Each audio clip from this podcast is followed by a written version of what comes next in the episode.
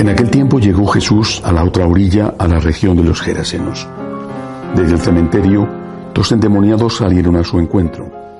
Eran tan furiosos que nadie se atrevía a transitar por aquel camino y le dijeron a gritos, ¿Qué quieres de nosotros, Hijo de Dios? ¿Has venido a atormentarnos antes de tiempo? Una gran piara de cerdos a distancia estaba ozando.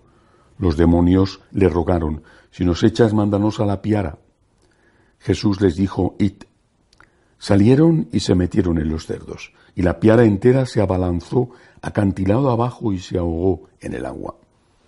Los porquerizos huyeron al pueblo y lo contaron todo, incluyendo lo de los endemoniados.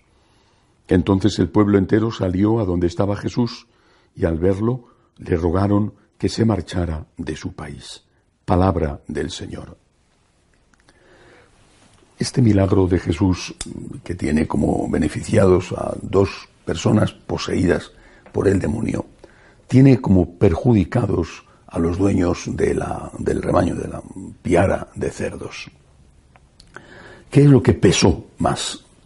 Eran todos vecinos, seguramente estos dos endemoniados eran familiares, desde luego conocidos de los, de los vecinos de ese pueblo y por tanto de los dueños también de la piara de cerdos. Deberían de haberse alegrado. Mm, a unos familiares, a unos amigos eh, les han curado de una cosa terrible como es una posesión diabólica. Incluso cabría la posibilidad de que se hubiera suscitado eh, una corriente de, por un lado, de fe en Jesús y, también de interés hacia Jesús, llevándole otros enfermos, pidiéndole que ya que estaba allí eh, solucionara eh, pues, algunas dificultades que había en el, poblado, pues de, enfermedades o de otra o de otro tipo. Y no fue eso lo que sucedió. a Jesús le piden, no, no le expulsan porque le tienen miedo, pero es el equivalente, le piden que se vaya. No solamente no le agradecen que ha, cuidado, ha, curado a dos, a dos eh, endemoniados, y ni siquiera eh, recurren a él para otras curaciones, sino que le piden que se vaya. Porque el precio es el de haber perdido una fuente de ingresos. Debía de ser una fuente considerable, importante para el pueblo, pero al fin era dinero. A la hora de elegir entre el bien de unos hermanos, incluso de otros posibles que podían haber recibido ese bien, y el dinero, eligieron el dinero. Creo que esto es, eh, muy significativo también para nosotros. Somos eh, católicos. Y somos católicos porque queremos serlo. En este momento ya nadie eh, lo es a la fuerza. Al contrario, ser católico hoy significa ir contracorriente.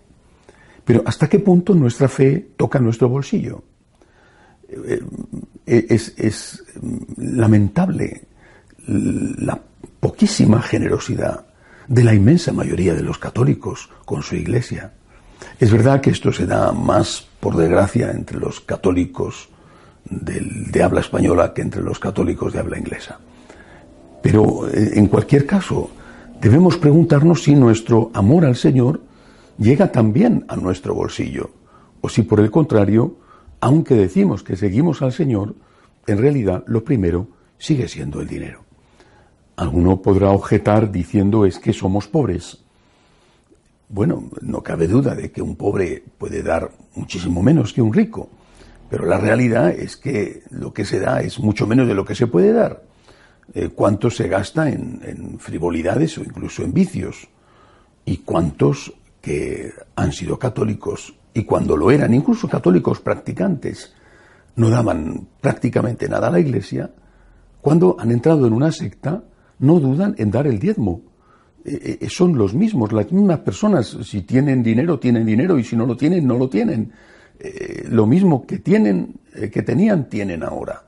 Pero cuando eran católicos, no ayudaban a su iglesia, y en cambio, cuando se han hecho protestantes, dan el diezmo tenemos un problema grave, eh, más grave quizá de lo que nos damos cuenta.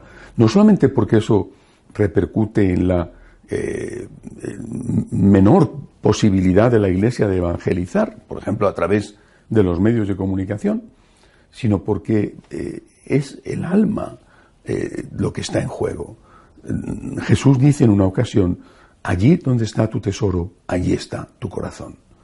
Es que si el tesoro está puesto en el dinero, si el tesoro está puesto en el disfrute de los bienes de la tierra, si el tesoro está puesto en el aquí y ahora, hemos dejado de poner el tesoro y por lo tanto el corazón en Cristo, en la vida según Cristo y en la vida eterna.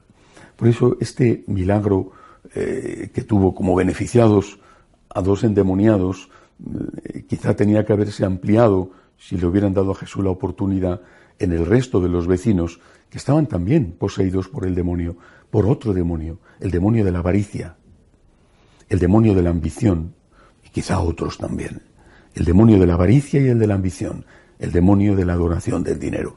¿A quién estamos adorando? ¿Dónde está nuestro tesoro? ¿Dónde está nuestro corazón? Si no somos capaces de ser generosos con Cristo, con la Iglesia, con los pobres, es que realmente Cristo no es el primero en nuestra vida.